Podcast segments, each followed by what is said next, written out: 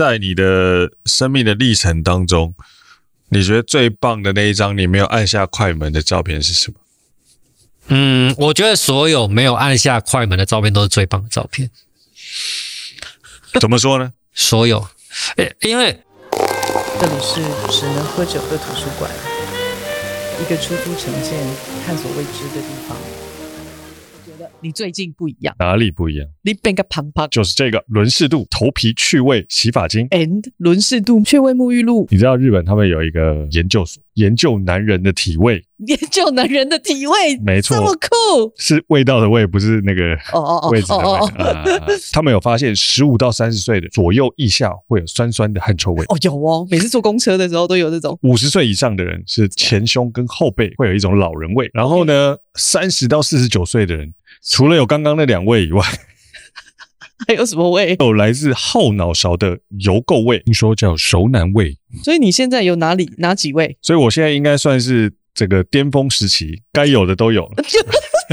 但自从我用了这个轮式度之后，会让我整个人。都清爽了起来，难怪我最近比较想要跟你靠近。对于另外一半来说，真的是一个非常大的福音哦。好的。日本伦氏度趣味洗沐系列头皮趣味洗发精，深层洁净配方，搭配植物黄酮类化合物洗净成分，彻底洗净堆积在毛孔内的熟男黏腻油脂。趣味沐浴露温和洗净汗水与油腻熟男味，两者皆含薄荷脑成分，增加洗净后清爽感，一下子冲干净就不会滑滑的。男性年过三十五。后脑勺会散发自己不易察觉的油垢味，就是所谓的熟男味，可能让你的枕边人避之唯恐不及。要避免夫妻间产生距离，就交给日本伦氏度去味洗沐系列专为四十岁熟男研发的深层洁净配方，只要洗头洗澡就能轻松去除油腻熟男味，洗后清爽不黏腻，七天就有感觉。各大电商与实体通路热卖中，想跟 Hank 一样变得清爽有魅力，快点击下方资讯栏。本集节目由日本伦氏度 Lucido 赞助播出。新闻摄影是纪实摄影吗？算，但是纪实摄影又更大。新闻摄影大概就是彼此这么大。你最早是在哪里？最早在台湾日报，然后去苹果日报，OK，然后去风传媒，最后一份工作在报道者。了解。所以从呃人有为青年，嗯，当过狗，然后再变成。有为老年、中年，现在快要步入老年，这样。当过狗，当过狗的时间多长？十二年。当过狗，那你概念？当人的带着一颗苹果当狗，那你当人的时间比较长，还是当狗的时间比较长？一半一半啊，因为我现在职业生涯大概就二十一年了。李志英就说：“呃，我们就看那个报纸的头版，对，跟麦香红茶一起比，看是要买苹果日报，还是要买麦香红茶。”还是要买五箱乖乖，这都十五块的，因为都十五块。哇塞，这什么是啊？这什么比喻？哦，这蛮有道理的哦。讲的，所以你照片拍的好，就是比麦香红茶好。哦，哇，用这种方式在……哦，原来竞争苹果日报的竞争对手是麦香红茶跟五香乖乖，不是什么中国时报、联合报那些都都不是太 low 了。那你们有因此而？因为这样子，然后就想要把照片卖得更好吗？当然啦、啊，哎，以前王建民一份卖六十几万份，十五块这里六十几万，你知道一天赚多少钱？哦，这个可以，这听起来可以，就恐怖呢，哦，还不加广告费哦。呃，就苹果现在没了嘛？对啊，嗯，李志英也？李志英也被关起来了。对啊，唉，就是因为他被关了、啊，所以没办法。呃，你现在在做什么呢？现在就离开第一线了，我还是苟延残残喘在新闻圈，但是呃，自己想要做一个，就是呃，用摄影的力量看可以为台湾做什么，就成立一个叫折射的品牌。折射，对，哲是哲学的哲，摄影的摄，摄影的摄。哦，折，当然也是双关呐，就是反射，因为摄影是光来的嘛。嗯哼，那光直接进来就没有意思了。照相机也是这种反射原理，然后呈现在底片上面。没错，那这种撞击刚好就是摄影要给人家的。嗯，当初是念什么的？我当初念大传，大船，但那时候有底片时代，就是嗯，就是念摄影嘛，就是暗房啊这些。嗯，我们那个年代也是有暗房的，正大超暗房超赞的啊。嗯，但我好像没有在里面用过，就是。可里面很多有趣的事情。例如什么？谈恋爱或吃泡面，我就知道你会说 谈恋爱吃泡面。我们以前暗访，我们跟泡面谈恋爱。高中 高中摄影社的那个里面都在打桥牌，因为摄影社的门可以，摄影社的门是可以关起来，然后锁起来，然后里面然后隔音非常好，所以在里面剧毒，老师是不会进来的。你只要老师就算要开门，你跟他说我们正在冲照片，他就不会进来了，因为一打开会曝光嘛。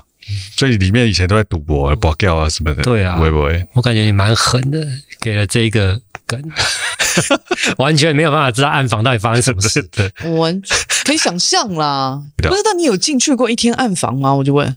我有啊。哦哦哦，没有，因为我高中都看起来，因为不是我会看他以为就是你知道，没有认真在学业上，对吗？不要这样子，我高中是摄影社，我每天待在暗房里面，好不好？一进去就是一两天才出来的。哦，是是是是，真的。我必须要说，你知道他高中他是保送政大的，哇！但是你知道他其实其实是很烂的，他是靠照片进去。对，我是靠摄影作品进政大的。啊，到底是谁让你进去？不晓得。有高中有比去比赛啊，还有得奖嘛，就是还有几张是有得奖的。嗯，然后后来大学之后就再也没有什么认真在拍了，是真的。对，为什么啊？没有高中是为了要把妹嘛？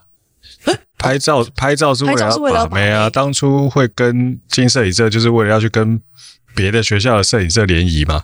哎，你可以因为因此然后拍照片，然后再拿去比赛，然后得奖，然后保送正大。但是这所有所有一切的源头，只是为了把妹。我觉得这个哇，追溯到源头，就觉得一切的一切都……当然不能这样讲，只是为了把妹啦，还是会有一些个人情感想要抒发，在透过摄影作为一个媒介，官方说法之类的之。哎，说的很好啊，爱是一切的源头。我们刚刚在聊什么？我刚刚到底听了什么？我之前我有一阵子，我也我有玩相机，然后去。拍照，嗯，我现在去看当时的摄影的照片，我完全没有办法想象我当时的心情。可是我觉得我当时有一些情绪，有一些像他刚刚说的，想要情感想抒发，还是情绪想看看？你看是不是？所以我有一阵子看照片的时候，我就跟我自己讲说，我就跟他讲说，我说，哎，我觉得这种照片我再也。没办法，拍不出来，拍不出来了，啊，完全拍不出来。那一阵子，那个那些主题都非常的寂寥，就是有一种你知道，呃，三张椅子摆在那里这样啊，拍。没有没有没有，什么三张？一张，呃，一张一张孤孤独的椅子，孤独的椅子，到底发生什么事？就在你的现实的人生，就惨绿的青春，荒野一匹狼。对啊，就惨绿的青，那那真的是那真的是反映当时的状态耶。对啊，可是我现在完全。第一，拍不出那种照片；第二，我现在已经变得，我觉得我自己很幸福。不应该是说我拿 我没有办法拿相机，有一天会再拿出来啊，没事，拿出来那一台还能用吗？我觉得 可以啦，相信相信他，相信他，机械是可以的。你第一次拿相机什么时候？大一就上了，完全不懂啊。第一次去阳明山拍照，嗯，爬山，然后看到一个植物蕨类，就拍了一张照片。然后到暗房去放，就觉得哇，好神奇啊！这个蕨类就这样张开的那种感觉，嗯，显影出来，看着它慢慢的浮出然后就有点爱上这种感觉，因为它很实际，然后又很浪漫，嗯，为什么？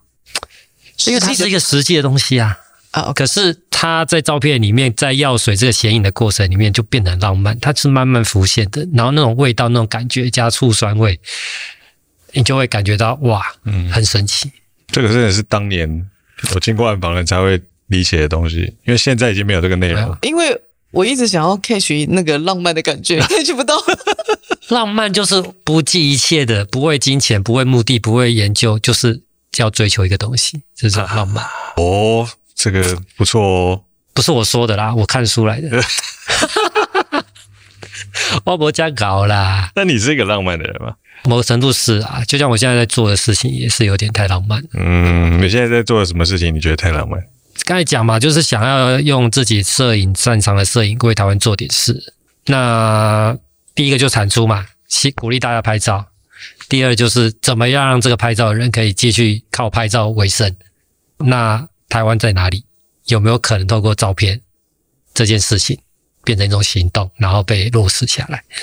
最后一个我没有。对，其其实现在蛮多东南亚都在做这件事，因为东南亚比我们还要更保守嘛。嗯，不管是宗教、种族，是越南啊、柬埔寨啊，或者是一些其他地方，有点像那时候戒严时期一些独立的地下的，比如说像我今天的绿色小组，他会作为一种行动。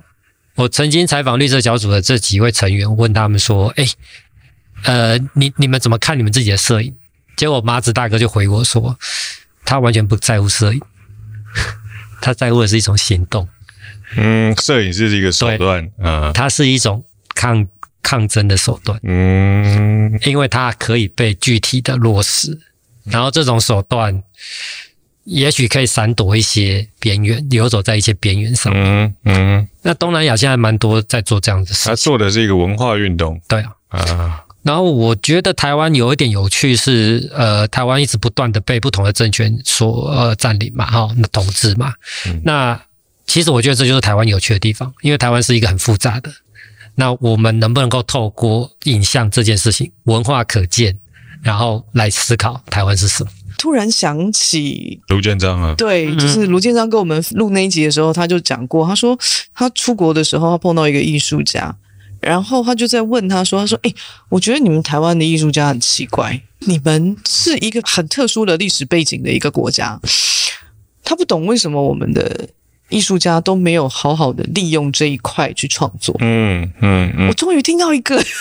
嗯，照理说我们是非常特别的，对，我们应该有很多丰沛的资源，是。呃丰沛的能量啊。对啊，不管是这个各种不同族群的融合，各种不同文化的影响，对啊，然后它所在的位置又是这种你知道中美角力的一个对。主战场，对，对不对？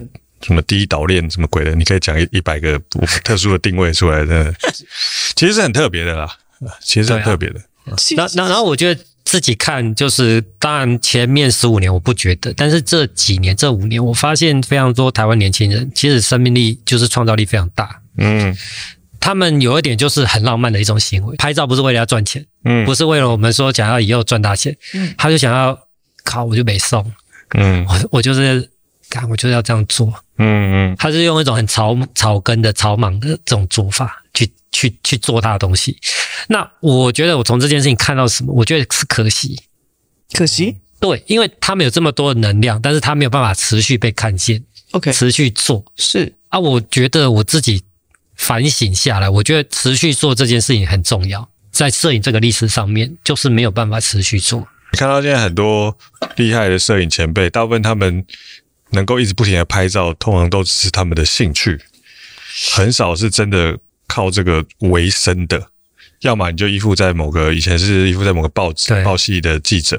他闲暇的时候去拍他自己的创作或者什么，但他你说他要完全靠这个事情能够当成一个职业，是非常非常困难的一件事情啊。就我一个朋友，然后他就是他就是读摄影的，那他现在是也是一个摄影师，很多人都跟他讲说，他说，哎，摄影有什么用，对不对？就是你看。你花那么多钱出国去读书回来当个摄影师，然后就是讲很多风凉话，然后他还是很坚持。但有一天他也跟我讲，他说他其实对于这件事情他是感慨的，但是他还是坚持做这件事情。所以我觉得这件事情就很很可贵啦，因为这些热情终究有烧完的一天。但是怎么样让这热情可以延续下去？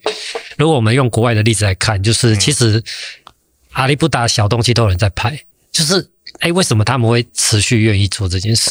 他一直在挖掘自己文化里面的一些更可能的地方，然后，呃，整个环境或社会的观众会愿意支持他。嗯，那你刚才有讲过，这样挺爱讲，就是现在大概一天七十亿张照片，所以我现在在做的一个部分就是做出版。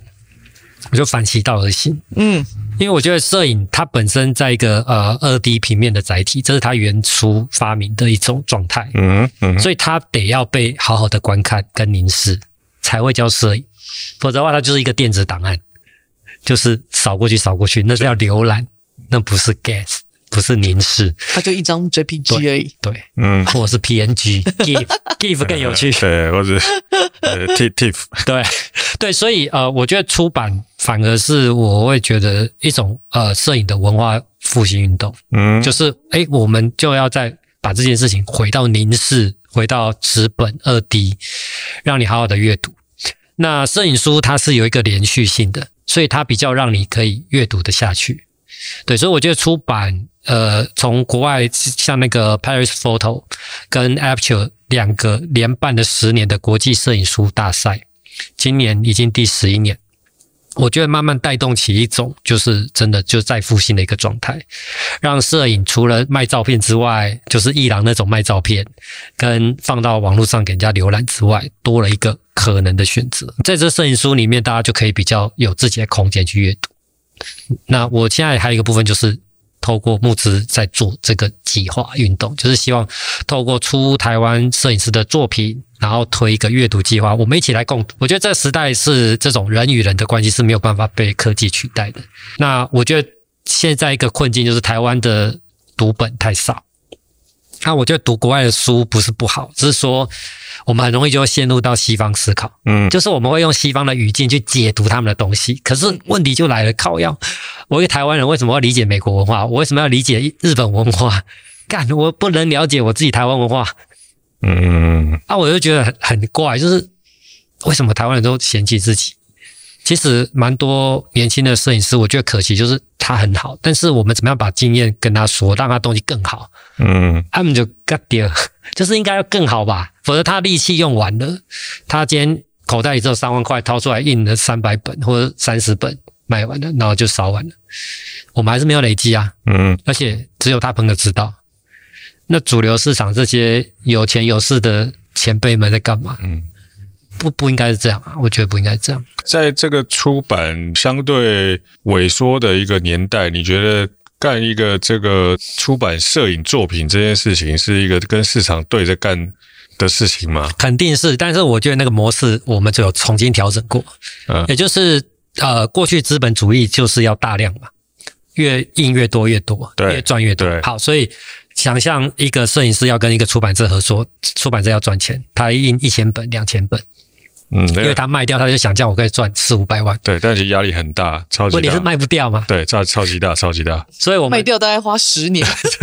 卖掉了，卖到 ten 呐之类的。呃，这 压力超级大的，而且摄影书大家可能没有理解，就是印摄影书本身是一个超级。贵的东西，它有可能印出来可能就是七八百块，然后卖你一千二这样子，那这个利润也是也是非常非常低的。我们现在是采用募资的方式来做这件事情，也就是呃，实际上回馈到这个摄影师，嗯，那我们也可以明确的知道说，到底有多少人对这个东西、对这个产品有兴趣。过去走资本主义的话。出版社大部分都是他嘛，七八成都是他的利润嘛，摄影师可能就抽个版税，那都会非常微乎其微，所以我才说我怎么样让摄影师可以持续下去，就是透过卖自己的摄影书，我们就让你直接拿到收入，嗯嗯嗯嗯，你就可以有钱继续拍，因为觉得说，哎，我书卖得掉，诶，那我应该再开发下一个台湾的主题继续做。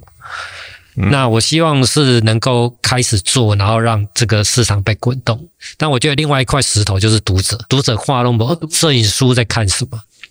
嗯，对，那摄看什么呢？好，其实摄影书应该是这样讲，就是我们一般的文字书有诗集、白话文、散文、小说嘛，摄影也是这样。所以有的时候你拿起一本摄影书，你看不懂，它可能是一本诗。摄影的事，嗯嗯嗯，你就不用强迫自己一定要搞懂每一张照片在干嘛。可是如果今天是小说，他会告诉你很清楚，像比如说像新闻的啦，这样报道的，你就很清楚嘛。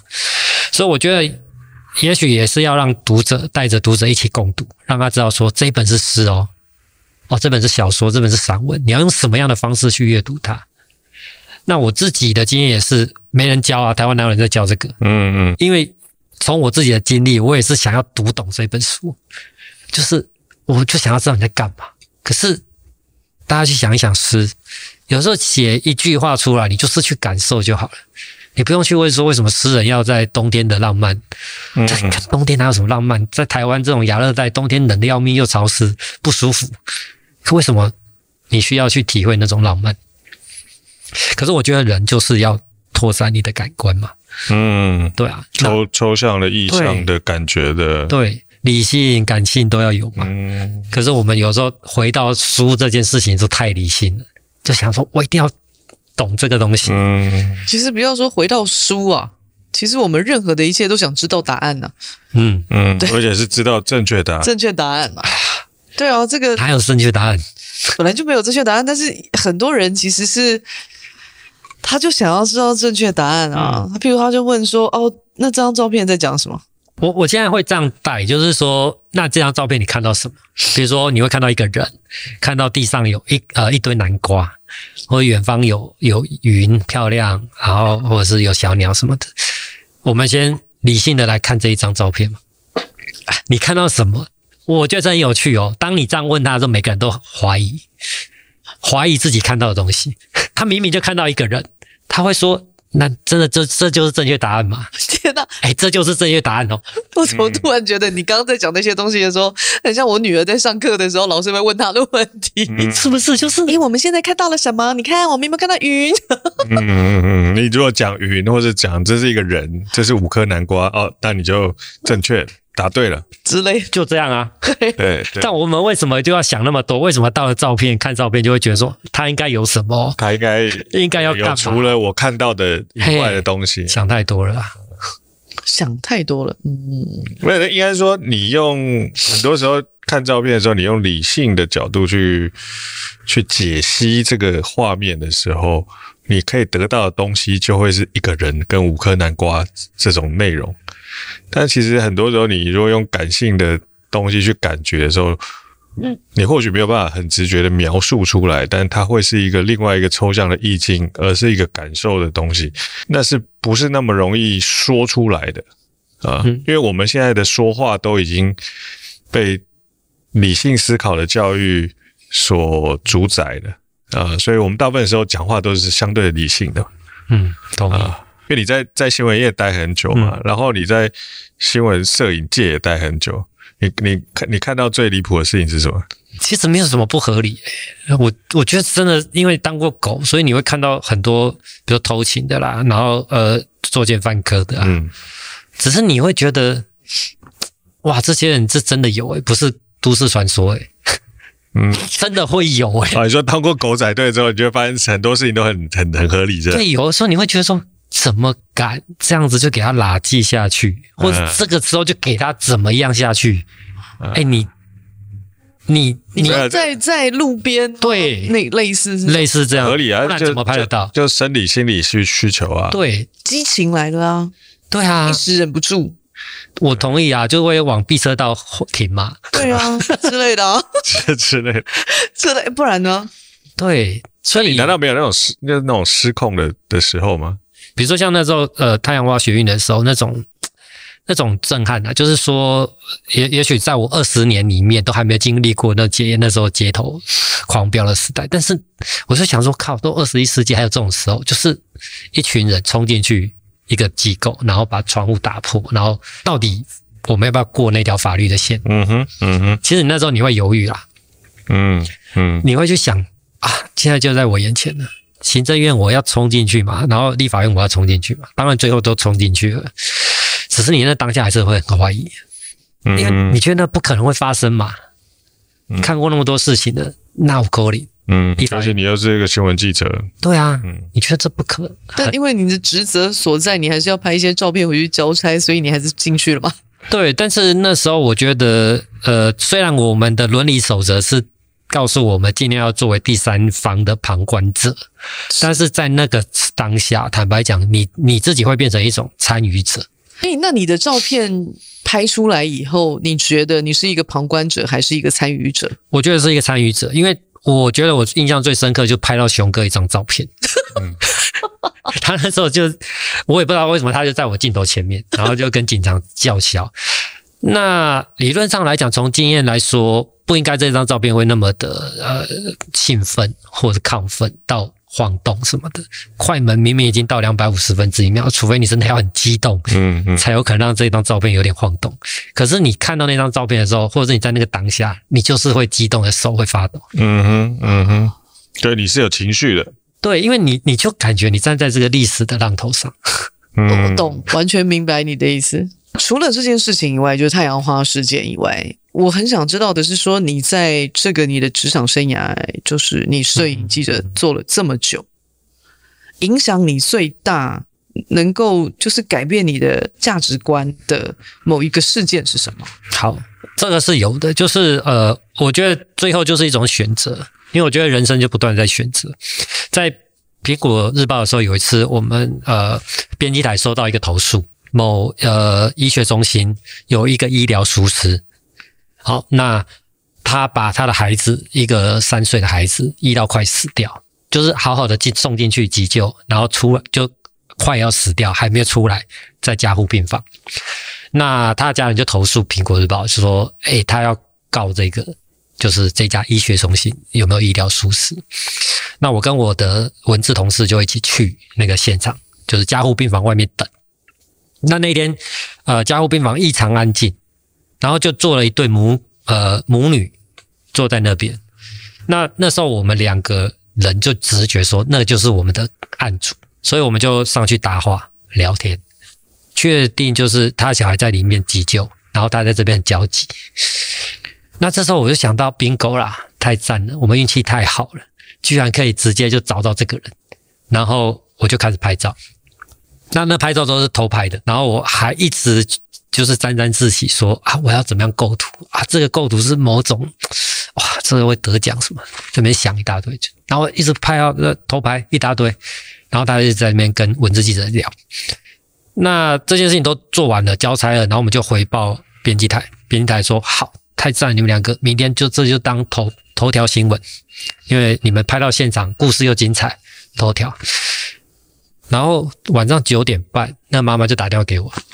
她就哭她，就说：“呃，你是某某记者嘛？”她说：“啊，我我知道你在没有我同意的情况之下拍了很多照片，那可不可以请你们不要登这些照片？因为我怕我的小孩被影响，就是这篇报道出去可能会让医学中心不爽，然后他担心会有一些影响对他的治疗上面。”我就一开始听到，我还好心跟他说：“啊，这不是我能决定的，因为现在已经要做头版，总编辑也不是我，我照片只是交出去。”那他们要怎么样用，我也没有办法权利。我那么小一个记者，后来我就把电话挂掉。后来他打来，他说：“拜托，拜托，真的，他很担心，希望不要用这些照片，而且我是没有经过他同意的。”我就觉得他很烦，因为已经九点多，快十点，一直打，然后打了就哭。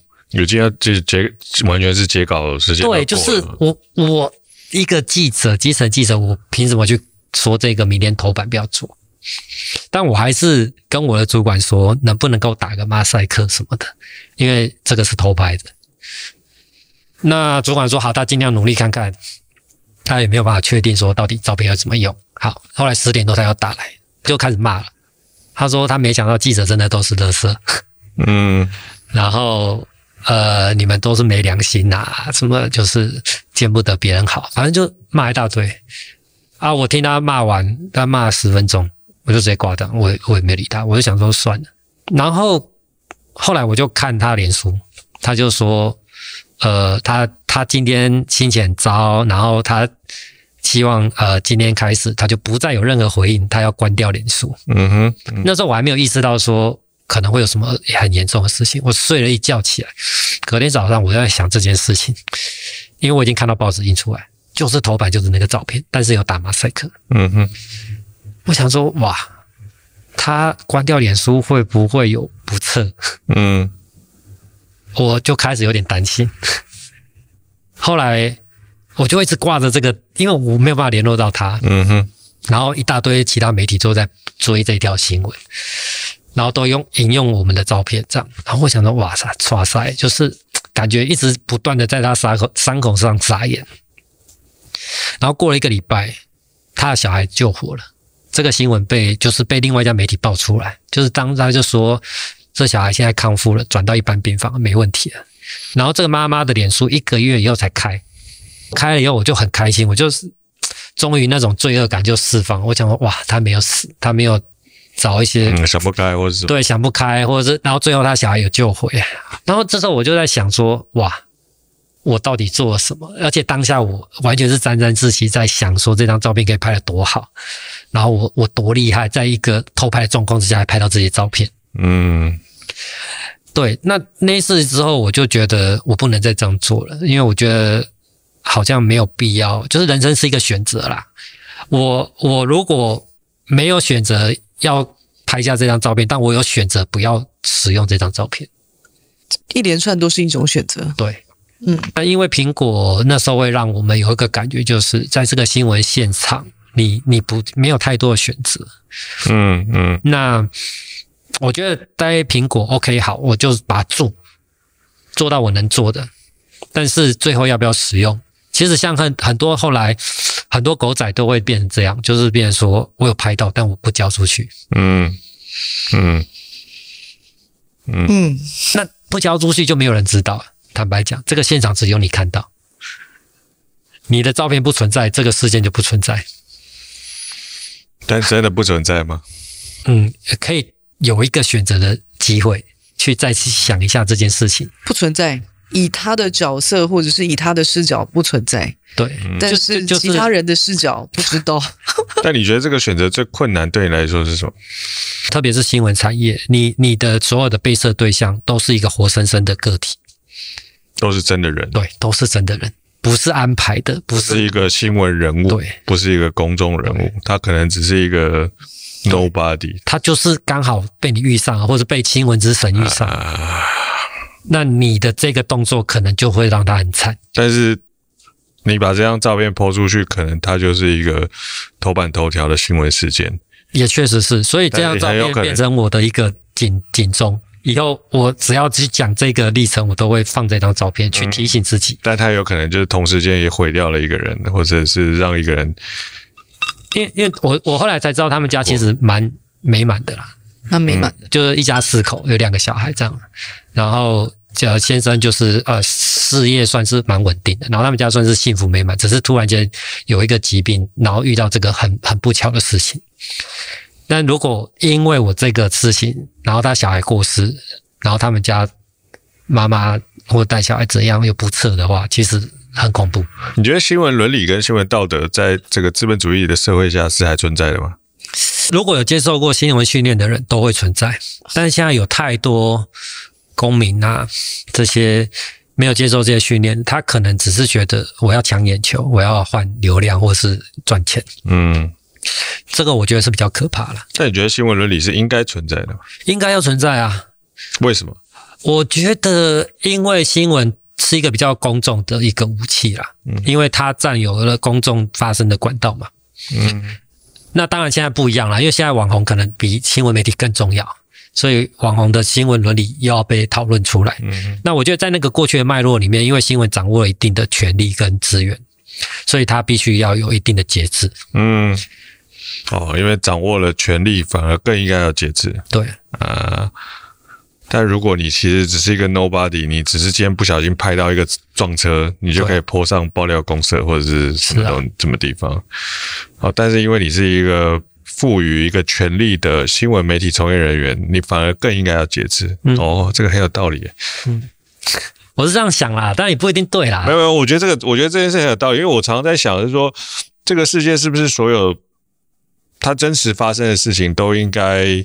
被真实的报道出来。假设是这样的话，我们其实不需要去做 filter，我们不需要去帮任何人，嗯、因为它发生了嘛。嗯，我们只是把它记录下来，但我们并没有任何的评论，没有任何，我们只是如实的还原它原本的样貌。嗯，那是不是真的这样完全如实还原，就真的如实还原，还是把它放得很大？对，比如说它放到头版头了，它就。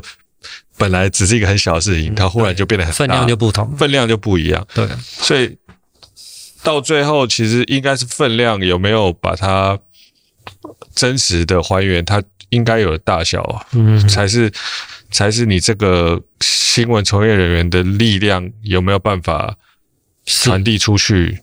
是的的的最主要。其实我觉得延续这个话题，其实为什么我们之前一直谈假讯息那么危急，就是有人刻意在操作这些东西。嗯嗯，他真的会让，比如说像外交官之死，他就真的让一个人，像日本的那个大阪的那个外交官，就真的因此而。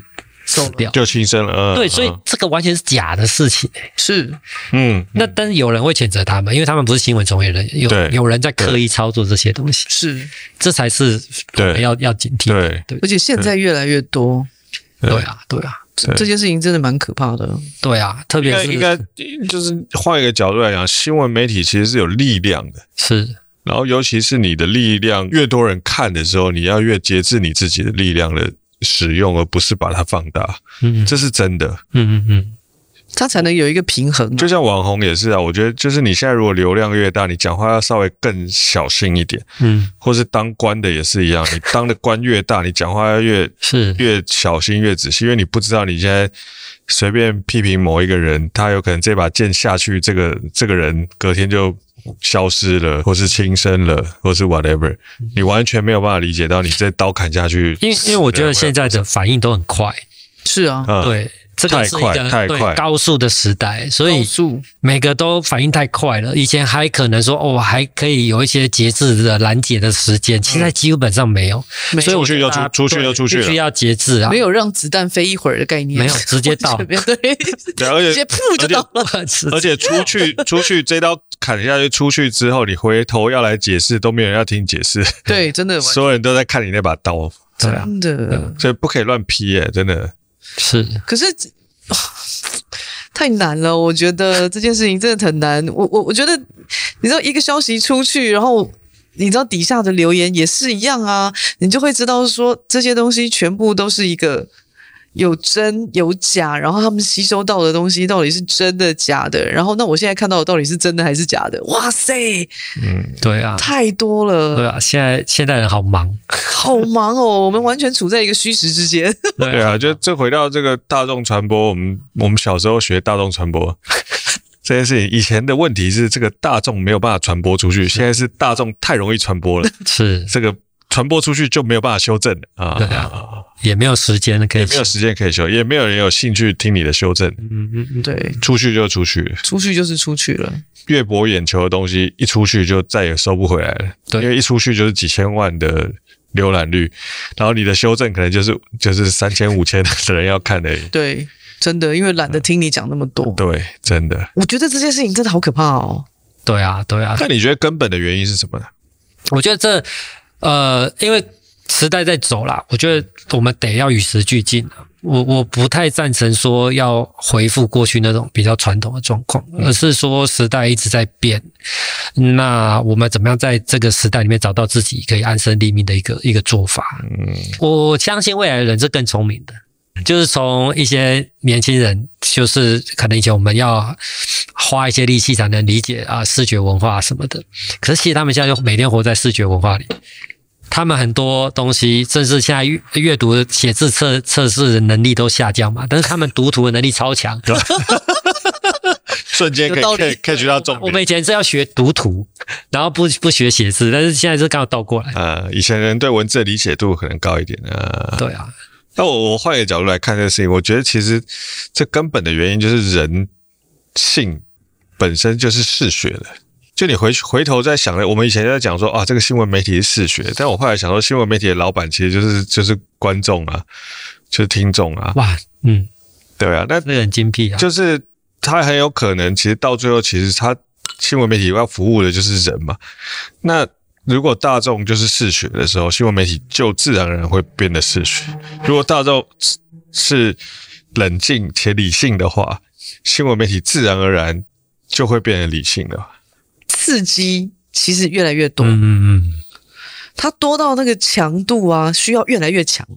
对，然后你那个强度就必须要一直不停的增加，一直不停的增加，因为我看多了这个东西，我干嘛无聊啊？嗯，那我就要再增加那个强度，这不停的增加强度，所以你知道现在如果没有那么那么多这种很刺激的东西，你其实是博不到眼球的，嗯，完全，嗯，而且刺激本身是可以让你。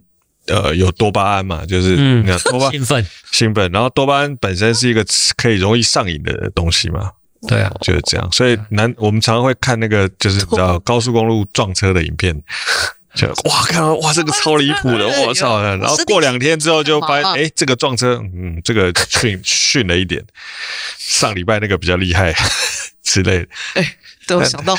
但其实那都是生命的，那都是生命的。Hank 刚才讲的就是一个生理上的反应，它是非常真实的。嗯，对。但但我觉得我们人之所以跟动物不一样，是因为我们还有一个思考能力啦。嗯嗯嗯，对啊。那那其实大家都会犯错，没有问题，只是我们要不断的提醒自己要回来，要回来。嗯，然后我们毕竟还是个人，提醒自己要回来这件事情，我觉得还好。但是我们通常不太允许别人犯错。对，这件事情是比较严重的。对，对不对？对，我觉得，我就不知道哎、欸，可能，然后我们台湾的社会又更讨厌人家犯错。对啊，他犯错好像他就你知道去死吧的那一种。台湾社会其实相对保守了。对啊，我我自己的观察是这样。我我觉得应该是我们是锵，我们蛮保守的。我们蛮蛮保守的。我觉得我用什么字？锵锵锵。为什么用飘这个字？因为我觉得我们台湾人做很多事情有的时候是不知觉的，因为我们不是往啊、呃、像西方一样，就是想着开放或者是解放某种东西去去做这件事。有的时候我们是无厘头的做出这件事情。嗯哼。哦、oh，OK，他们是有一个理念或是信念在做的，啊、但是我们完全没有这个东西，我想做就做就对了。对，我们就是很天兵的那种呃，我所以所以你没有办法说台湾是很开放 或者是很自由，就是我们就是很天兵的。对，欧欧欧美人他某个程度上他有一个解放个人欲望的动力啊，他有一个基本的这个哲学概念。对，因为他们在教育上面是鼓励你这样做，鼓励你去感受你自己的感受啊。那台湾人其实。没有没有在鼓励这件事情，比较好管理啊，啊，比较好管理。对啊，所以你在现在在新闻媒体上面，你就会看到各式各样的呃奇妙的离谱的事件发生。那其实代表的是真实的社会会发生的事情。其实我们我们常常在谴道德谴责别人，但其实我们自己都做不到啊。对，很多时候是这样啊。的确是哦。就双标啊，对啊，就其实其实是非常双标的，这个事情是很有趣的。我，我明白啊，就是我们真的不允许别人犯错啊，啊，完全的不允许，就是你犯一次错误，你就是死。对，但我们允许，但允许自己自己犯错，大众是健忘的啦，啊，慢慢慢就会忘记了。我我觉得还好诶，还好。对啊，没有我在新闻上看到是这样，因为。你你看到很多呃政治人物或者知名人士，跟你讲起起伏伏，我靠腰，这样也行哦。我跟你讲，我有一次看到一支影片，罗志祥，嗯嗯，他前一阵子不是复出吗？然后因为他要复出，所以他就把他自己放得很低，然后他就去街头。他先假扮扫地的那个阿姨还是叔叔这样子，然后就有人去采访，他说：“诶，那个你们对于罗志祥要复出，你们有什么看法？”那很多人就会说：“罗志祥就是一个渣男啊，我再也不想看到他啦，你就渣，就要再也不要出来。”反正大概百分之九十的人都是这样子的言论，这样。然后你会看到每一段都会有他出来就说：“抱歉，抱歉，我会检讨。”然后。那个人哦，都会吓到哦，他就会说啊，呃，呃，那个啊，不好意思哦，对，那我不知道你就在旁边这样，那所以如果你知道他在旁边，你就不会这样讲了吗？就我看了这个影片，我就觉得说，哇，这个完全展现了你知道某一某一块的人性是淋漓尽致，台湾人虚伪的那一面，超虚伪的啊，嗯，然后就有只有少数的人就说哦，我呃，我觉得。没关系啊，人也是会有犯错的时候啊。然后就是希望他可以加油啊。然后他就 从旁边出来说谢谢谢谢谢谢。然后他还会就继续鼓励他说加油加油加油。那我就我觉得这个东西我有另外的一个看法，是我觉得我们现在的整体的社会的氛围啊，我们都在鼓励人们要有道德，要有礼貌，要有家教，要有一切的束缚。但我们不鼓励人们有欲望，我们希望我们所有人都是压抑自己的欲望的。因为这样会让社会变得和谐，但是其实人生而为人就有欲望，那我们不鼓励他把他的欲望说出来，这件事情本身是一个非常压抑的事情。嗯，OK，你觉得源头是欲望是吗？我觉得源头是欲望跟这个社会的期待本身是互相矛盾的。嗯，就人其实是充满无限的欲望的，理想的状态应该是人能够在。自己的欲望跟社会的期待当中取得一个很好的平衡点，但现在大部分时间我看到的是，这个社会期待实在太大了，所以人的欲望应该要缩的非常的小，就每一个人都应该是要圣人的一个状态。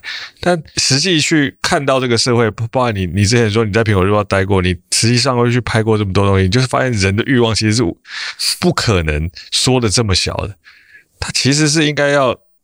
比现在看到的还要再大一点点的。可是我看到很多人的欲望是很张扬的啊。可是他不允许别人有欲望啊。啊 对啊，这个是另外一个问题。是是是。其实我看到很多人的欲望是非常张扬的，包含在所有影片里底下留言的很多就是谩骂的那些，嗯、或者他网络世界特别张扬，很张扬。实体社会是超级压抑。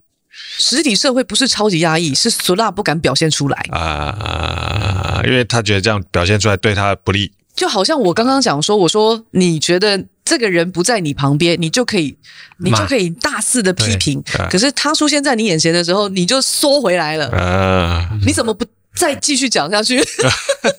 我鼓励你再继续讲下去啊！你觉得他是个渣男，你就指着他鼻子骂。嗯，可是他问问题是他看到罗志祥的时候，他并没有这么做，对不对？可是为什么呢？为什么呢？他有现实的考量，我就不懂啊！为什么这个人不在你眼前，跟在你眼前，他可以差这么远？嗯，其实说不定在网络上是一种，也是一种欲望发泄啊。因为就是他现实社会也没办法、嗯。对啊，所以我就说我看到的是欲望非常的张扬，可是不允许别人有欲望。所以会不会问题其实是现实社会太过于压抑，所以网络社会现在基本上是完全没有在管的。是啊，哦，就是现实社会它有很多的。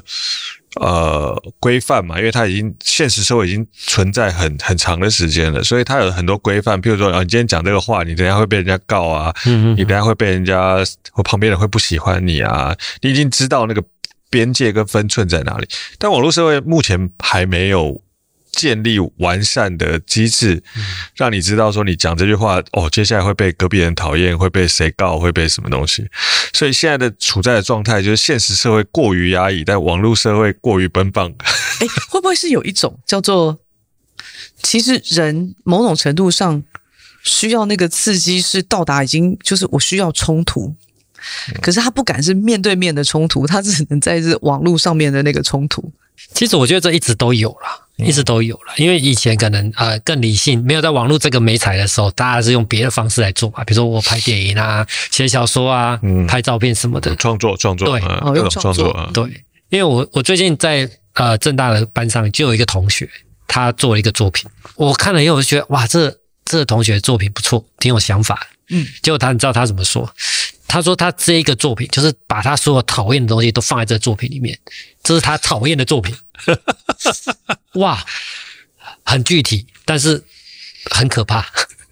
嗯，我可以理解。对，他把所有讨厌的东西都放在这张作品里面，最，最真实的东西。对，最讨厌的血腥，然后宗教什么暴力、愤怒，很可能就是一个创作来源呐、啊。是啊，就好像之前他常常都说我很认真做的 plan 都不怎么样。可是我只要愤怒而产生的 plan 都还不错，power 都有 power。很多事情是需要一个情绪价值的，是。像我们今天最近在剪那个短影片呢、啊，我就有发现，我就有发现一件事情，就是这个东西如果它就四平八稳的，该讲的东西都讲到的话，这个东西出不去。但当它有个情绪的价值的时候，哇，赞！完全不是他口头上讲的那些话，而是他可能声音在颤抖啊。可能那个情境啊，可能那个氛围啊，跟你带领到另外一个状态的时候，哇，那个东西是可以可以传得非常远，因为大家会有感受，嗯嗯，会有会有想象，嗯嗯，很多时候都是在你没有讲出来的话，那个尾韵。给你的感受，哇！你突然间感受到了那个东西是传得很远，都不是那字面上的那些、嗯、那些东西，真的都不是。所以，所以我觉得应该是说，呃，我们现在有点太扁平了，就是回到这个网络最常使用的这个载体上面，是很扁平的去表达我们多元的样子、多元的欲望，或者是多元的情绪，嗯，就好像就。直接把它放在那里就好了。其实我觉得过去的人之所以会那么的丰富，就是因为科技的局限嘛，或现实的局限，导致于我们得努力的表达我们那种，就是我我的不满，我的批评。但但我直接讲，我知道我可能会被打，我得转化这些东西，我得动脑筋去想一些事情。让我的这个东西可以，我的情绪可以被发泄出来。嗯，只是现在就是太快速，然后太扁平了。嗯，就是反网络上发泄一下，然后像现在很多年轻人都好几个账号嘛，大账小账一大堆。之前有看到有一千个账号，对啊，就是有人就是这个就是我生气的账号，这就是我高兴的账号，这是我什么账号？我天，哇，我觉得啊，突然想起卢建章讲过一句话，就你以为你的留言是一种创作，不，你的留言。就是一个留言。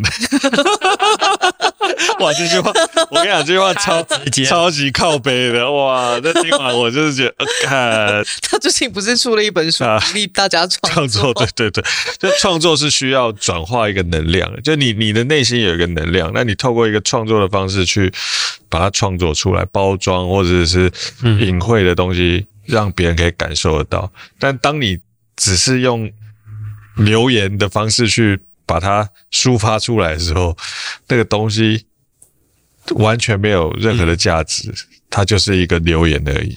这个时代还有人在追求价值吗？有啦，浪漫的人呐、啊。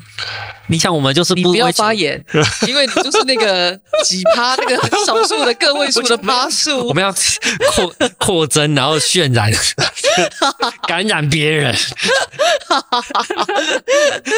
行啦，大家都可以被感染的。因为我刚问了一个是你改变你的价值观，哈哈。那我现在想要问的是震碎你三观的有吗？有吗？很难呢，对我来讲很难。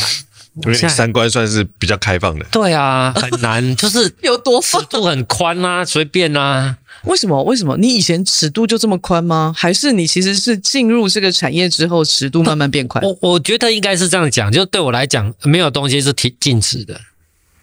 那你你因为这呃所有东西都在运动，那你今天要在这个运动里面，你就得跟着动，所以这个尺度会一直随时在调整。嗯，所以今天我不知道你的尺度什么，你要野外露出要干嘛？我觉得 OK，干这事情我们要怎么样来思考它啊？比如说欲满足你的欲望，干满足欲望野外露出可以啊，但我们怎么样做这件事可以让大家接受？啊，日本日本 AV 界不是让他接受吗？把它商业化啊，告知所有的人，然后告知所有的读者这件事情是假的。是某种安排的，是一种戏剧的，看某种欲望也被满足了，而且他还可以有营运模式呢。哎，不是，等一下，我突然发现呢、啊，他的价值观要怎么说？本身是一本摄影书，发笑。我觉得基本上他的概念或者他的信仰是动态的。嗯，对对对，但是因为我刚在听他讲话的时候，我就觉得说他讲完我就看完一本摄影书的概念。嗯，我不知道我把它转换成画面，因为你也知道我是画面。就就就就我的就我的理解是，我觉得他是一个他是一个动态的人，他的所有东西都是动态的。对啊，所以我才我才跟你讲说、啊、很有趣。对啊，所以我才跟你讲说，我说我已经觉得我已经读完一本书书的感觉、啊、前一秒你前一秒觉得他很有道德，下一秒觉得他超级失德。对啊、三观，所以我就没有什么三观崩毁啊，我觉得都可以啊，就是不是啊？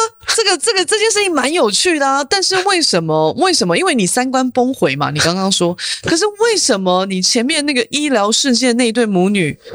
那个事件会让你有一些反思呢？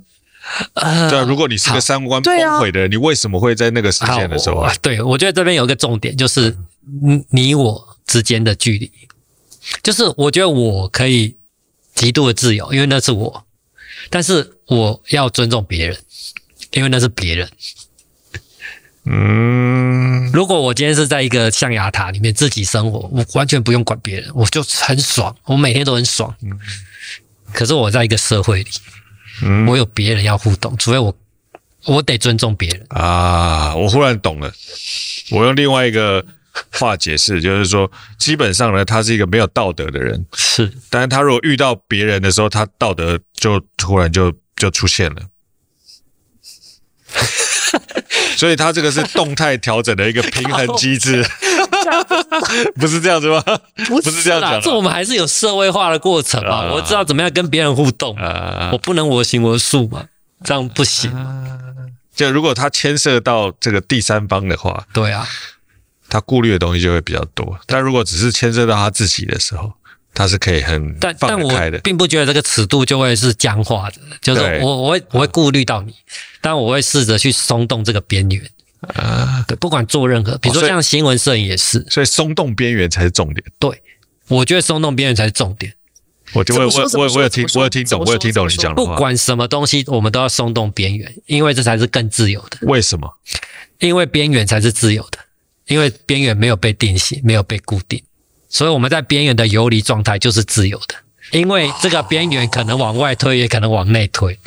这个很厉害，这个很厉害。没有，这这这就是我觉得就是呃，我觉得生活很乐趣的地方在这里。我们不要去找那个固定的东西，就是啊，赚钱的人就那样赚。靠北那就固定的，他就得这样转。但是有趣的是，生命这么短，我们要去那个游离状态，找那个边缘，然后我们把这边拓出去，就像以前开地图，开一点点也爽啊！干，这个边缘是你开出来的，诶，超爽的。你觉得你是个叛逆的人吗？是啊，但但我还是得回到这个社会化里面，因为好，我讲一个故事好了。我刚入行的时候。有一次啊、我去拍一个照片，拍一个很无聊的游行抗议，然后大家就坐在那里，然后我就觉得我有必要趴在地上拍，这些人坐在那里，我就趴了，然后就有一个前辈跟我说：“哎呦，看年轻人，你要得普利兹哦，趴着拍，你这照片有多屌？”那时候我觉得，哎，干有点羞愧，我想说，干我怎么笨？我干嘛要那么拍？就我干嘛要趴着拍？可是回过头来，我现在来想这件事情，我觉得干，你写靠北哦，干，我要拍着拍，这是我的自由啊！你不趴着拍，是因为你已经被社会绑架，你已经被框架绑架。嗯，我想要拍着趴着拍，你管得着吗？不是因为干，我很卑微，或我干，我就我爽啊！我想要趴着拍，不行吗？所以你说这是叛逆？我我不确定，但是我就觉得这是我自由啊。这个算叛逆吗？我觉得自由的人都是叛逆的啦。我同意。我觉得，我觉得自由的人某个程度上的，就是叛逆，其实是一个世俗的框架。OK，因为如果我是他的话，我就跟他同样的想法。所以，对啊，所以我我的意思是说，对，所以我说，自由的人在这个现实社会当中都是叛逆的。哦，应该是这样解释啦，因为别人看不惯。呃，那你觉得拥有一个自由的灵魂是重要？对你来讲是重要？呃，我觉得超级重要，而且我也鼓励大家，包括我的孩子，我也是鼓励他这样，因为我觉得所有的世俗的框架都是会变动的。嗯嗯，所以你符合现在的框架，但你会长大，世界也会变，有一天你会厌恶你自己，你会觉得自己怎么以前那么丑，那么呆，要福音在这样的框架里。然后你现在又福音另外一个框架，你不觉得很傻吗？一直不停的在对，啊，你应该有自由的灵魂才对啊。为什么不自由一点呢？对啊，对啊，就不要去福音任何一个框架。是啊，本来就是。那这件事情，这件事情真的非常难。我们身为一个人，但是我们又活在这个社会里面，你不免会想要去符合这个社会某种程度的框架，因为这在某个程度上，这是一个生存的策略，你会让你自己活得比较好。比较不容易被攻击，比较不容易被排挤，某个程度上是这样。可可是，我觉得人是有一个思考的进程跟学习啊。好，那比如说我们举西方，他们就是一直鼓励这一方面，所以他们在很多这这方面的状况，他们比较接受度、尺度比较高。那举台湾的例子，比如说像同婚的议题，在后同婚时代，其实现在的行政院的调查，其实普遍的人已经达到六成。到七成已经认同同婚，可是，在那时候公投的时候是没有过的。嗯，对啊，嗯嗯，对，对，所以这件事情就是我觉得人就是这么值得鼓励，就是我们学习了，然后改变了松动这个边界。虽然我们不用具体的讲，然后也不用政治化去操作这些东西，嗯，但现实就是大家更能够接受这件事啊。对，对，对啊，那那这个代表什么意思呢？但但我觉得这就是必须大家集体要一起去运作，让这个社会去呃。提倡或鼓励这样的思考，这件事情是重要的。我觉得台湾都太慢，对我们是 超慢，我们是对趋势末班车。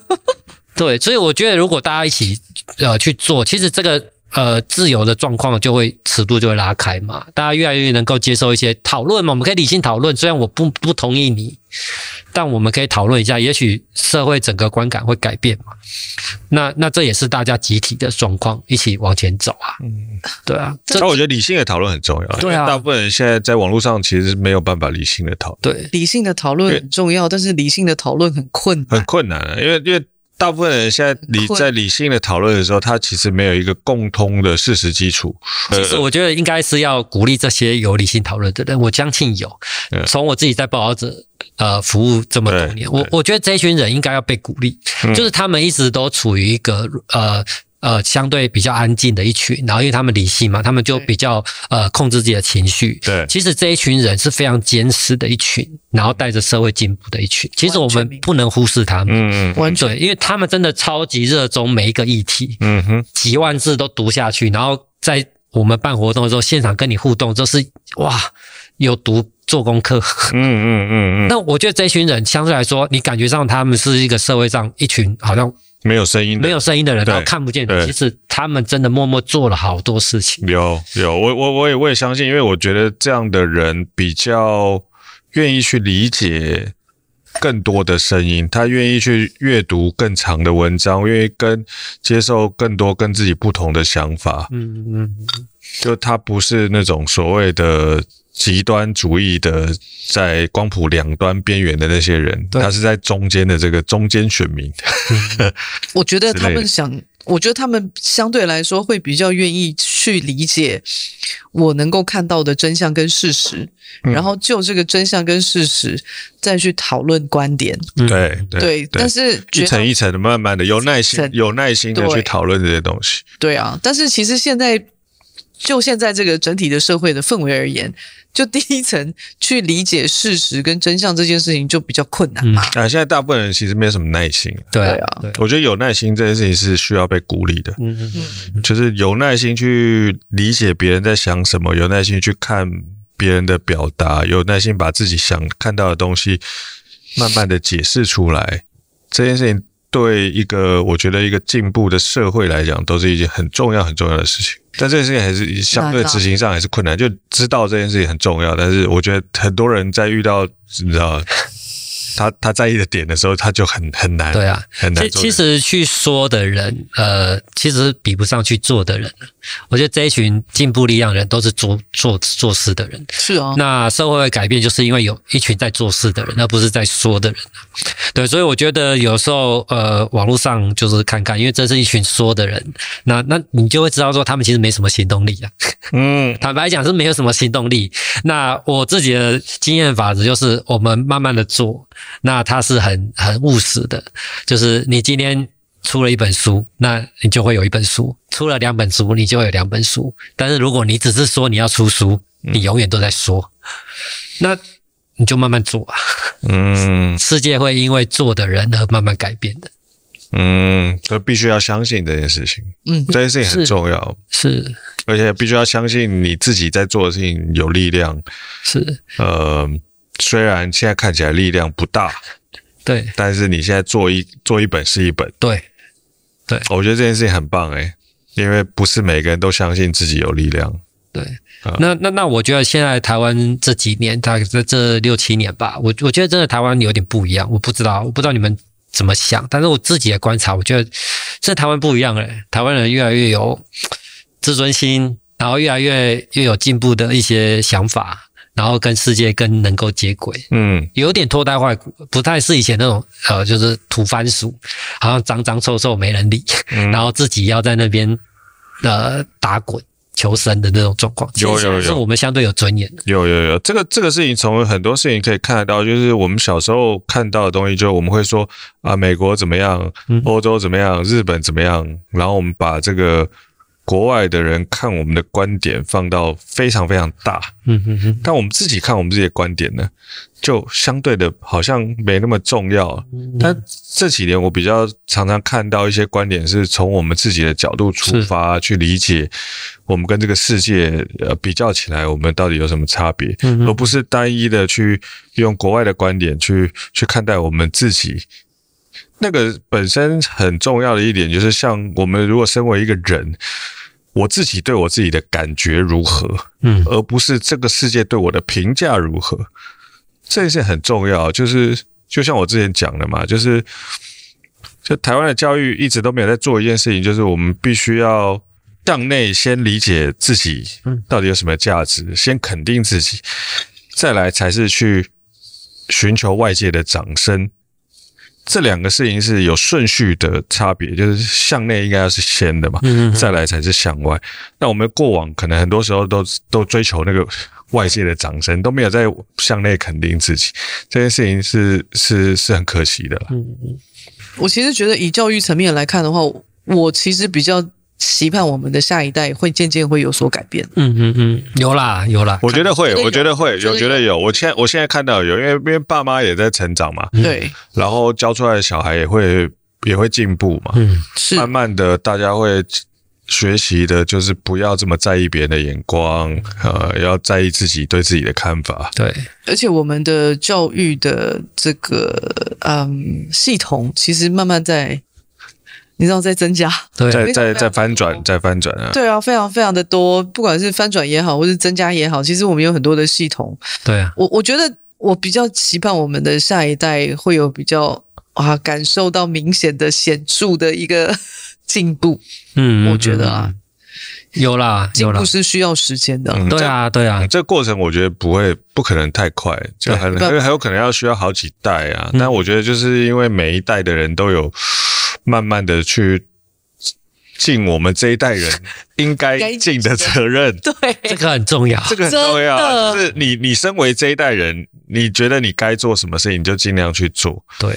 对，那你不要想说啊，我这个做这个事情不可能不会看到终点，不会看到好的那天，没有，就是我们现在这个年代该做什么事情，我们就尽量做。嗯啊，有可能有一天，或许我已经不在了，但他可能会变得更好。嗯、我觉得只有你抱持这样的信念，这个这个土地才会嗯嗯嗯嗯变得更好嘛，就这样啊。对啊，是，对啊。然后然后我觉得台湾呃自己一直都。不愿意承认自己啊，然后那那呃找自己这一个课题是哲学一个最深最高阶段的一个一个课题。嗯，没错。对啊，这这这是得得面对的，所以所以我觉得应该是。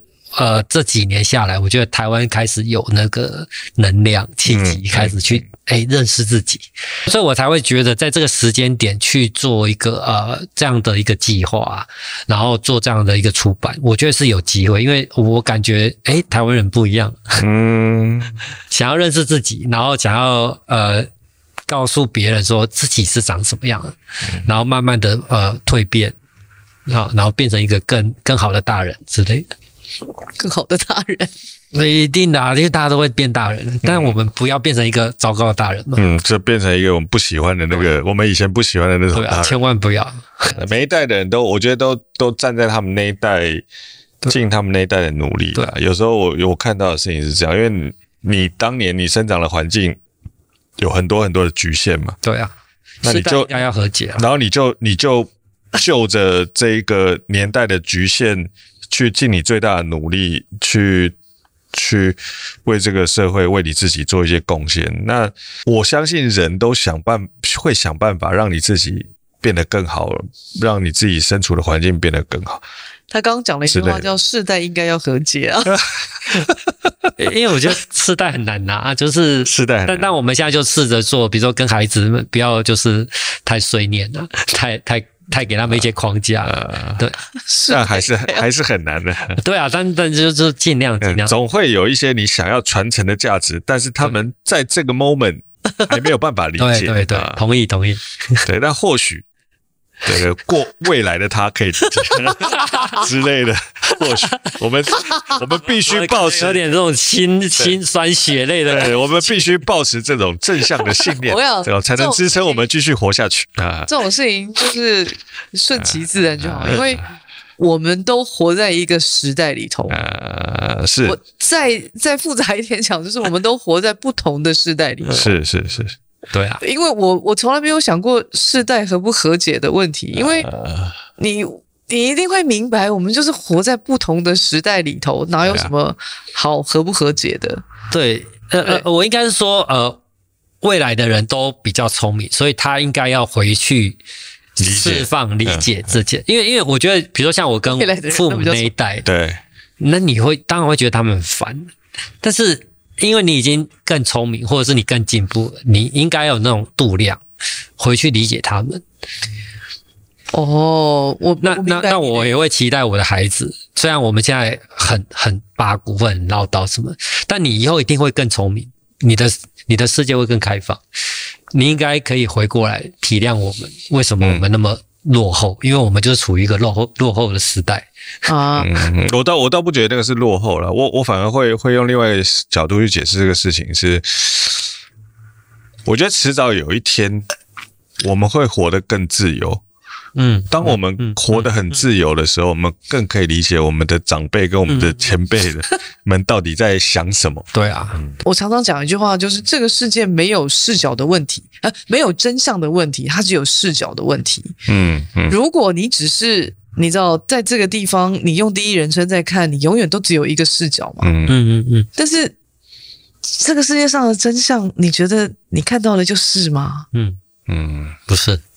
对呀、啊，我我的记忆跟我爸的记忆是不一样的。对，嗯。可是我们同样的在过同样的时间线呢。可是我的记忆跟他的记忆怎么可能会一样？他记得他多疼我，可是我记得的是他多肥累。干，你跟我说这会一样？我的眼睛看出去跟他的眼睛看出来，他就是不一样啊。对。对。可是他的感受是他的感受，我的感受是我的感受。那我能不能够？我能不能够换另外一个？就好像你说未来的人比较聪明，呀、yeah，maybe 就是未来人比较聪明。我我我觉得那个聪明大概就是你知道，我们能够覆盖高度更高。对，那个高度不一样，因为我们活的时代就是不一样嘛。对啊，对，嗯，对不对？所以我们应该试的是应该把自己拉高一点。我跟你讲，我觉得我们都应该看。应该多看一些摄影作品啊，就知道什么叫俯瞰啊，就知道什么叫平视啊，就知道什么叫左边右边，那么斜左左外野跟右外野，你根本明白一下什么叫视角。嗯，这个世界上就是没有真相，它只有视角的问题啊。对，嗯，欢迎你来参加我们读书会的导读，导 导读就算了，我可以在旁边喝一个酒。对，真的这么会说。对，我刚刚有个感受，因为因为我们常在讨论这个。这个时代的焦虑啊，就或者我们常会问人家说：“你觉得这是什么时代？”我后来我今天聊完，我后来有一个感受，就是每一个时代的人有他们那个时代的焦虑，对。然后他们因为这个焦虑，他们会想要去传递某个价值，但这个价值不见得是下一个时代的人可以接得住的。嗯，或许是他要等到我已经往生了之后，他才可以接得住。但这并不影响。我因为这个时代的焦虑，我想要传递的这个价值，那我我身处在这个时代，我就应该做这个事情。嗯嗯嗯嗯，我不应该因为别人没有办法 catch 到我的价值，我就不做这件事情，而更应该是因为我我感受到我这个时代的焦虑，我就去做这个事情。嗯嗯嗯，我刚刚讲这个绕口令，有人听得懂吗？我刚你吃葡萄不吐葡萄皮，对对，他刚讲那他刚讲那一段，你有听懂吗？我自己都不知道我现在讲什么。你拍到的照片。印象最深刻的是哪一张？为什么要先吐一口气？哎，对，我觉得你问一个摄影师最什么的，这个很难呢。这很难，这个很难呢。这印象最深刻的。好，我其实是有这个呃，因为我在讨论自己职业生涯的时候，我我通常会谈三个生命的故事。然后刚才那个是其中一个，就是改变我价值观的一个。然后我可以先谈第一个，就是我面对死亡、生命消逝的第一个、第一次的初体验。完了完了完了，这个后面一定保证有十个问题。救命了！好，那个初体验是这样，就是很多人都很喜欢问一个问题，就是呃，有一个人掉在水里，你要先拍照还是先救人？嗯，对吧？很多人很爱问这个问题。我突然想到那个有得奖的某一张照片。嗯，我听我听到的都是那个，你要我我妈跟我掉到水里，你要先救哪一个？我妈跟女朋友的女朋友，对啊，我就是我啊。记得有一张照片，就是有一个小孩，就是好像在非洲吧，有一个小孩，然后后面有一只非常大的老鹰嘛，要去秃鹰，秃鹰啊，秃鹰，秃鹰要去把它给吃了，然后他们就说拍摄者不救，嗯，有没有？嗯，OK，我懂。来，嗯，好，这个情境是这样，就有一次我在拍一个台风过后的一个淹大水，嗯，那淹大水我们就接到任务就要出去街上拍嘛，好，那它差不多大概是及腰的深度，好，那我们就拍拍拍拍拍，结果呢，就有一个人，有一个我不不认识的人，就从我旁边骑过去，骑骑脚踏车骑过去，然后骑过去，他跟我看了我一眼。然后下一秒，你知道怎么？他就掉到一个涵洞里面，因为那个路边已经被掏空了。啊，然后他掉到一个涵洞里面，所以他是被吸进去，整个人就扑通掉下去。那也就是说，如果他不掉下去，就是我掉下去，因为我们及腰嘛，你不知道那个路到底旁边是什么啊，你可能是一个洞，你不知道，你可能就掉下去了，结果他就掉下去，然后他掉下去以后，在那里载浮载沉。因为他有一个漩涡，就会吸他进去，然后他又浮起来。因为他想要挣脱，我看到傻眼，我想说干靠背，我就傻掉，我没拍照，我也没打一一九，我也没去救他，就是我傻掉。我想说，什么事都做不了。对，前面还跟我打招呼的一个好好的人，然后就现在就是在那里，可能就要死掉，嗯，因为他被吸住，嗯。后来旁边有两个阿伯，就说啊，今年啊，提锤锤啊，给游起来。嗯，阿公，哎，他又哎又哎又哎，然后当他把他那两个阿伯把他拉上来的时候，我才拍了一张照片。然后那那个人脸色已经苍白，就有点溺水。然后他起来之后，他谢谢我救了他。他以为那两个阿伯是我去叫的，因为他他觉得这样合理嘛，因为我看到他掉下去，所以我去找人来救他。哦，嗯，但我当下是。我傻掉，其实什么事都没做，对，做不了，什么事都做不了，做不了了。我想说，看那是电影才会发生的情节，为什么会出现在我眼前？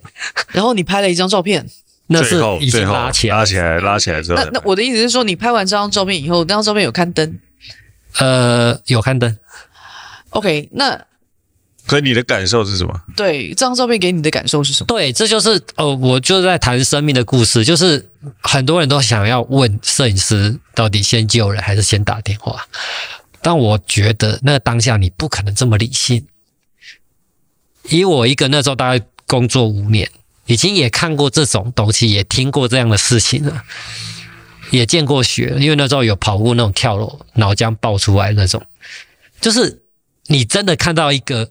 人活生生在你面前，可能要消失的时候，你还是会手足无措。嗯，就算你是一个已经训练对已经有经验的哦，已经有经历过这些事情，对你来说还是一个很 shock 的事。你还是不知道该怎么办。嗯，所以所以就回到刚才听讲，就是到底真相是什么？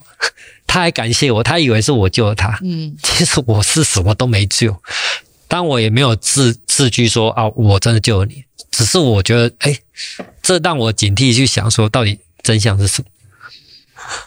嗯，就是不同的观点看到的真相会不一样。是哦，嗯，我不能说那张照片最好，但是因为呃，就就是它对我来说是一个在职业生涯一个生命的故事。嗯，它是很值得让你去思考。对，你在遇到这样的状态的时候，你究竟其实很多时候那个是。是一个一个突发事件来临的时候，人类的道德选择真的有办法照理智的方向去选择吗？还是你只能 go with the flow？还是你只能惊吓？处在一个很奇妙的状态？还是你可以去想象说，哦，我应该要先去救人？还是哦，我应该要先拍这个照片？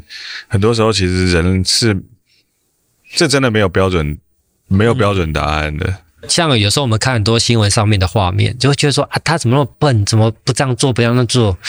可是作为一个当事人或者是一个见证者，其实真的回到一个人的状态里面，我们都会慌张。嗯，当下不可能，他是很困难的，他是很困难的，当下很难反应说做得很好的一个一个决定，很难。可以完全明白。嗯，对啊，我曾经听过我爸讲过一个故事，因为他以前是吊车司机。那你知道他们都开的那个吊车，那个吨数都很就是很高的那种。嗯，我常常看到他有很多朋友，就是一样也是开吊车。譬如说这一阵子看到他，他就是喝卡喝酒，好不好？就是好好的这样。嗯，你过一阵子就会听到说，哦，他那个吊车翻车，然后他就。嗯，左脚也没了，这样。然后你看到他的时候，他就是一只这样子。很多时候我爸都在场，然后我爸常常跟我讲说，他说，通常他都是非常冷静，在现场指挥急救的那个人。我我常常在想这件事情，诶，因为我没有办法想象那个画面，因为这么大的吨数的吊车倒下来压在一个人身上，然后。他曾经跟我说过，他说有一个他的同事，然后就那个吊车就倒了嘛，然后倒的在死掉之前哦，他就伸出那一双手，一只手，然后就一直叫我爸的名字。你给我啊！你给我啊！你给我啊！你给我啊！这样，然后我爸就紧急调度，然后叫人家把那个什么哪边车子，然后吊起来，把头吊起来，然后让他那个车子不要再压在他的身上，然后人可以被拉出来。这样，我听我爸在讲这些事情的时候，我的脑袋那个画面就一直跑。其实我内心在思考的一件事情是：你怎么可以这么冷静？嗯，你你用词太文雅了。像我太太就是说：“你怎么那么冷血？”嗯，嗯嗯，因为因为他他会这样说我，然后我觉得这个事情也让我反省，因为我已经麻痹了，你知道吗？因为你不这样做，你没有办法解决事情，或者是你没有办法取得一张好的照片。嗯，你被训练成。然后我就觉得，对耶，我好像好冷血，为什么我没有情绪？我为什么不感觉到悲伤、愤怒或者是什么情绪都没有？然后我还很理性的去说，我应该站在什么位置拍一张好的照片？嗯、然后我该怎么样把这个人处理掉比较好的状态？嗯、所以其实只有冷血。嗯，有可能诶。对，但但你换个角度想，就是你不这样做，你怎么解决事情？嗯。就很多很多时候，我我觉得是到冷血吗？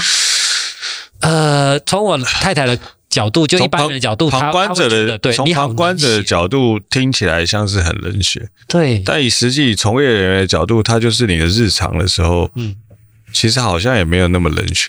那究竟你到底是冷血还是不冷血？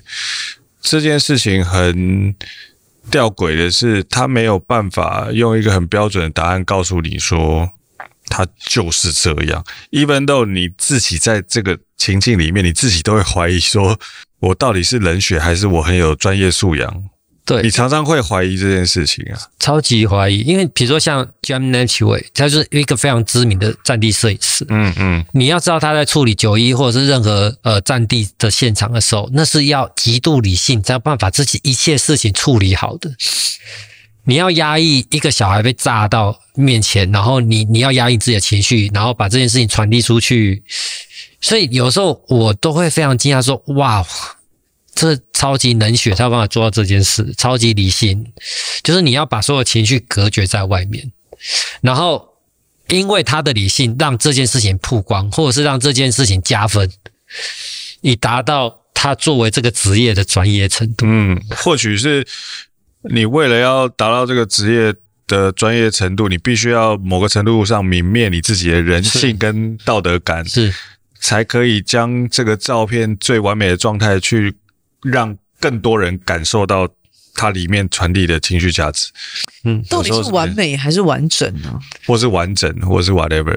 因为假设是完整，我觉得里面会有一个理念；但是如果是完美的话，我觉得那里面。嗯，可能我，我觉得你好细腻哦。确确实，我会支持完整，而不是完美。对，嗯，你超级细腻，因为呃，我我觉得这个东西可以看到一个改变，就是以前一些比较年轻的呃从业人员，他他他很想要完美，嗯，其实他就忽略了完整这件事情。嗯，对，他很喜欢冲到第一线，很喜欢在这个突发的现场，就是呃把这个最。紧绷的状态，最历史的一瞬间，把它拍下来。可是这件事情不完整，对。所以后来我我我那时候在报纸的时候，呃，做主管，我我我看到这张照片，我都会去跟他讨论说，其实你应该再更退一点，不管是心理的退后，以及现场物理的退后，因为这样才有办法把这个事情完整处理好。你你你那么前面，你那么多情绪，那么多参与，其实是让这件事情更混乱，因为它本身已经很混乱了，你又进去掺一脚在那边搞。所以你觉得，你对你来讲，你觉得新闻摄影的本身是需要没有这么多情绪、主观的情绪的存在的吗？才能够更完整的去还原当时的状态？我我觉得那情绪是一个你要被控制的。然然后我也不完全支持传统古典的那种新闻摄影，就是我我回到我自己的呃价值观，就是说这个边缘要被松动。我我知道原本古典的边界在哪里，嗯哼嗯哼，那你如果只给我这种，我觉得很无聊，因为我已经知道了嘛。我希望从你的一个个体的独特性，你能把这个边界推到哪里？你要推给我看。嗯，推给我看，不是你变成其中的某一个人，而是我要看到你的个体性。你怎么判断这件事？你的观点是什么？你的角度是什么？这件事情，如果你能够做到，你就是一个成熟的，然后对未来也是更有价值的，对这整个事件也好，或对社会也好，因为这才是你的专业嘛。你、嗯、你不是一个社运分子，你搞在里面，然后你作为你说你是记者，我就怀疑你的身份。嗯，这些都很细腻，但是我觉得现在的社会就。因为太快速，不容许我们去讨论这些东西。包括刚才谈的正大，作为一个呃新闻传播领域非常顶尖的一个学学院，其实现在也慢慢在缩减这一块非常实务的一个训练跟学习啊。嗯，嗯，一个人有一个角色的扮演，他就有一个视角了。嗯，那你那个视角就单看你当下你扮演什么样的角色，大概这样吧。对啊，我我觉得。不容易啊，因为不容易。当然，你就是在里面一起玩，当然是最快乐的啊。因为当然了，对啊，就在里面玩嘛。但但我觉得记者给我的呃训练是说，你你除了享受这个现场以外，你有没有办法退出来，给未来或者是历史多一点角度？嗯嗯嗯嗯。如果没有的话，我觉得记者好像就没有那种那个价值。嗯。但现在很多人有点搞不懂这个事情，觉得就是我我就是忠实呈现现场就好了。嗯嗯。这就是记者啊！有啊，最忠实呈现应该就是行车记录器。对呀、啊，那就监视器就好了。或是某一天的 监视器，因为它就是拉小，它就是定一个角度。对啊，然后看着眼前发生的某个事情，他完全没有要诠释，没有任何情绪。对啊，这是到底是干嘛？就是就是你知道，你知道。但你身为一个作者记记者，应该是要比行车记录器更 更多一点什么东西？但到底多什么东西呢？这个是很值得讨论的啊。欸你在看行车记录器的时候，你会看得出这个画面就是行车记录器吗？看得出来啊，出来啊。说不定有人手持行车记录器。没有，没有，没有，没有。对，中中国有个艺术家，他就是用监视器做了一个纪录片。嗯，是不是？对，但是因为他是中国中国人，所以他这就很合理。他是一种社会的监控嘛，政治的监控。然后他反其道而行来操弄这个事情，啊，他就蛮聪明。有中国现在的这个摄影机，应该是全世界最多的一个地方，超级恐怖，而且还可以。